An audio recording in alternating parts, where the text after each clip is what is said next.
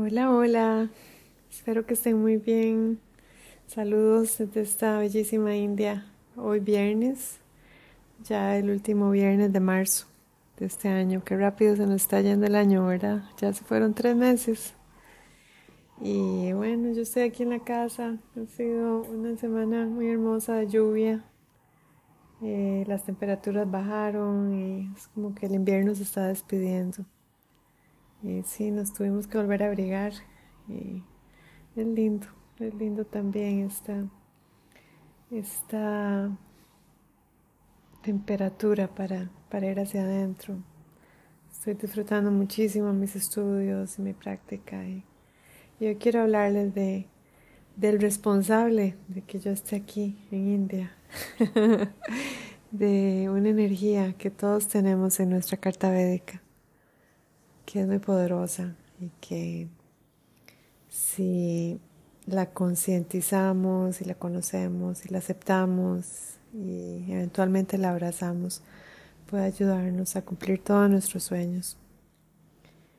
Y si la negamos y la escondemos y la intentamos eh, camuflar, uff, ahí puede, eh, puede darnos lecciones muy dolorosas y muy importantes para nuestro crecimiento espiritual. Recuerden que todo el camino espiritual es, es, como, como un, un tesoro. Todo es un tesoro, solo que tenemos que aprender a, a verlo como tal. Entonces, en la carta védica hay energías que se le llaman crura, que son energías más crudas. Algunos les llaman crueles, yo les diría que son mucho más este, intensas. Y también hay energías muy benevolentes y muy generosas. Y eso es lo que somos, cada uno de nosotros, seres humanos, somos esa mezcla entre luz y sombra. Y la sombra es muy importante. Vean que sin la sombra sin ese impulso, la persistencia, ninguno de nosotros nos hubiera levantado, se hubiera levantado hoy. el Saturno. Sin esa capacidad de tomar acción, nuestro Marte no hubiéramos hecho nada. No sé, los que están amaneciendo en América, cómo van a usar su día. Eh, hoy quiero hablarles de los nodos lunares, que son Rahu y Ketu, que son dos puntos matemáticos en el cielo donde sucede la intersección entre la órbita de la Luna y la órbita del Sol. Ven increíble. Y estos puntos matemáticos en nuestra carta, ellos no son planetas porque no tienen, digamos que materia, pero son energías muy, son puntos magnéticos. Y en astrología védica los simbolizamos como un demonio que aspiraba a la inmortalidad. Dice la leyenda que ese demonio quería realmente ser como los dioses y se coló, digámoslo así, en una reunión que era para los dioses, nada más para los devas, donde iban a repartir el néctar de la inmortalidad. Y ya en el último momento el sol y la luna lo vieron. Y fue en ese instante en que lo, lo pusieron en evidencia, pero ya había probado una gota de la inmortalidad. Entonces, en el momento en que la gota de la inmortalidad cae en la lengua del demonio, Vishnu eh, le corta la cabeza con una rueda afilada que la lanza en el aire en el instante y el demonio queda partido en dos. Y la cabeza del demonio se llama Rahu y la cola del demonio se llama Ketu. Entonces, Rahu y Ketu, cuando hacemos nuestra carta védica, van a ver que en algún lugar dice RA y exactamente 180 grados al otro lado dice que K, E. Y esta es nada menos y nada más que la razón por la cual encarnamos esta vez. Donde está Rahu en nuestra carta nos va a decir qué fue lo que venimos hacer en esta vida. Y donde está Ketu es como una bandera de lo que ya conquistamos en vidas pasadas. Y no es que no lo vamos a hacer, sí, también lo vamos a hacer, pero el énfasis, es el lugar donde necesitamos aprender muchas cosas, donde necesitamos ser muy humildes y aprender a sentirnos muy torpes. Donde está Rahu. Eh, Rahu, digamos que amplifica todo. Entonces, vean interesante que cuando Rahu está, por ejemplo, con la luna, amplifica la capacidad de la luna de conectarse, por ejemplo, con la gente. Amplifica también la mente, entonces puede ser una mente muy muy, muy creativa, muy llena de ideas. Eh, Rahu también es la razón por la que suceden los eclipses, Rahu y Ketu. Entonces, cuando Rahu está, por ejemplo, con Júpiter, eh, digamos que la sabiduría de esta persona no está eclipsada. ¿Qué significa eso? Que, que puede ser una persona que, que o no es muy inteligente o no toma decisiones muy sabias en su vida. Conozco a una persona muy cercana, por cierto, con esta conjunción. Y vieran qué, qué triste es ver, ver su vida. Es una vida que, que se ha, eh, digamos que distinguido por tomar decisiones pésimas, así pésimas. Y es una persona que tenía todas las condiciones de su vida, de, de una buena cuna, de dinero, de una excelente familia, de, de apoyo, de, bueno, de abundancia económica, todo.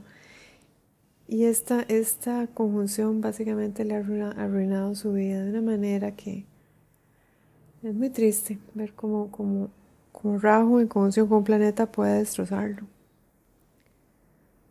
Pero, ¿qué tenemos que hacer? Tenemos que aprender a, a manejar esta energía, que es, como les dije, como son puntos invisibles, este, son delicados porque toman, digamos que la el color del planeta con que, se, con que están, si están con un planeta, a veces están solos, pero también, aunque estén solos, a veces tienen aspectos, porque todos los planetas están aspectándose entre sí, es toda una ciencia, esto sí es fascinante. Por ejemplo, pensemos en un, en un rajo aspectado por Marte, entonces va a ser un rajo que puede ponerse agresivo, puede ser violento consigo mismo con los demás.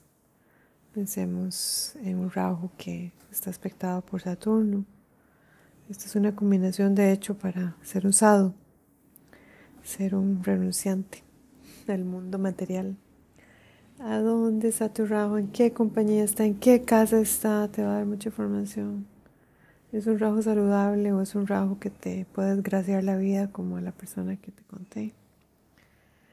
Eh, en su energía más básica, más tamásica, puede llevarnos a la confusión, a muchos dilemas morales, a la, a la mentalidad de víctima, crear caos y adicciones en nuestras vidas.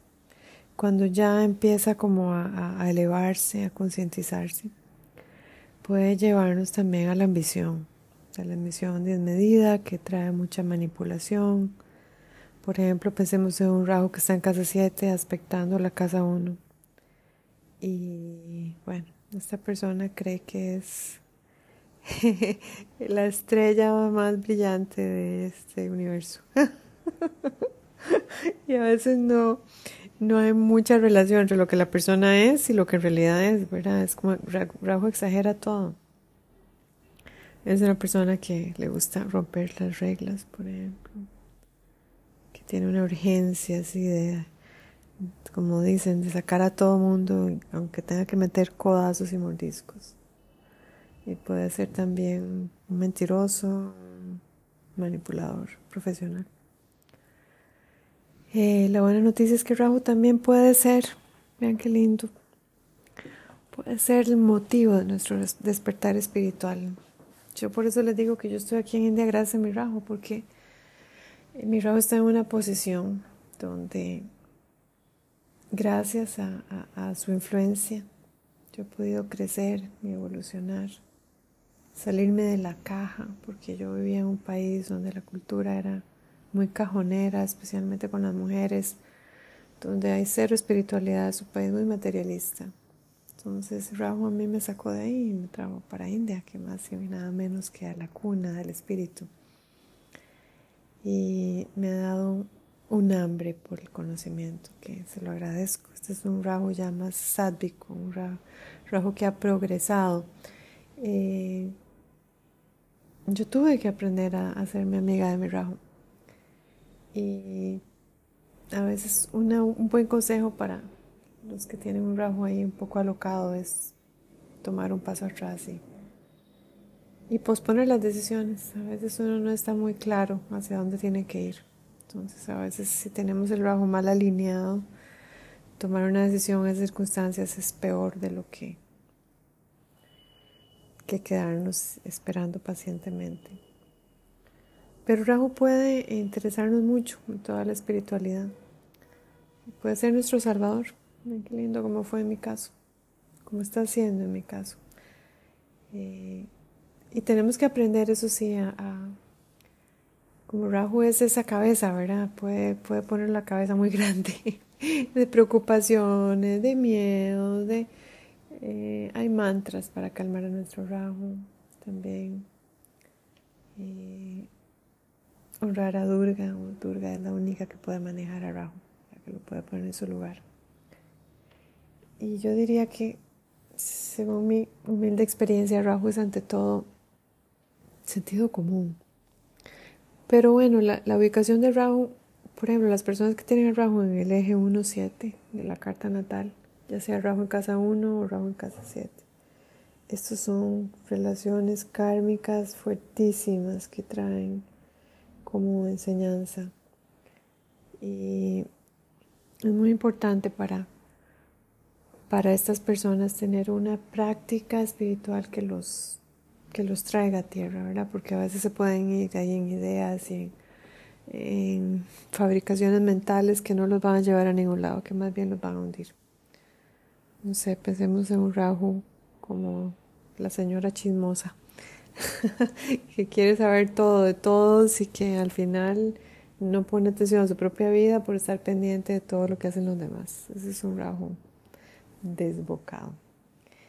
Eh, un rajo que nos ayuda a ser valientes, es un rajo muy valioso. Como decía en la entrada pasada, el coraje es la cualidad más importante de un buscador espiritual. Un rajo que nos invita a evolucionar, a conocernos mejor, a, entender nuestra mente, a mm, saber que que es importante salir de nuestro país de, nacimiento, que es importante. Rahu simboliza lo extranjero. Es importante conectarnos con gente de otras latitudes, de otras culturas. Es importante aprender siempre, estar abiertos. Esa es una, una mente abierta. Bueno, yo imagínense, yo terminé casándome con, con un extranjero. Ese fue mi Rahu, ese fue el regalo de mi Rahu. Tengo un maestro que es de otro país también, mi guru querido guru.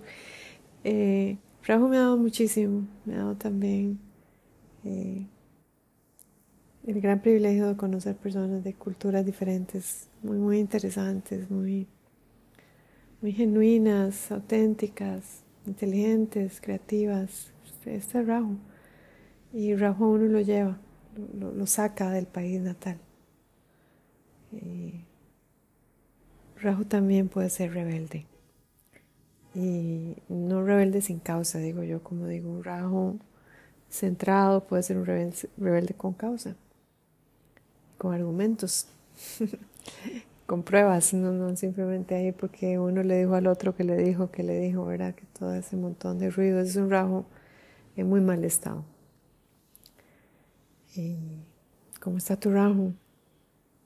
Me encantaría poder ayudarte a entender tu carta es, mi pasión, es, esta astrología me está ayudando a, a decantar tanto de mi viaje espiritual, a comprender que todos traemos karmas y que podemos identificarlos y podemos dejar de distraernos y sobre todo podemos eh, anhelar guía. Y dicen que cuando el estudiante está listo, el maestro aparece. Así que ojalá que sea parte de tu camino. Incursionar también en astrología védica, en Yotisha, el ojo de los Vedas, todas las ciencias médicas traen muchos, muchos regalos para nosotros, los que estamos vivos en estos momentos de la humanidad. Y si tienes el gran privilegio de, bueno, de escuchar este podcast, me imagino que estás interesado en el yoga y tal vez ya estés listo, lista para ir más profundo, para, como dicen, ponerle el cascabel al gato. mucho amor, con mucho cariño desde esta hermosa India. Om Shanti, Shanti, Shanti.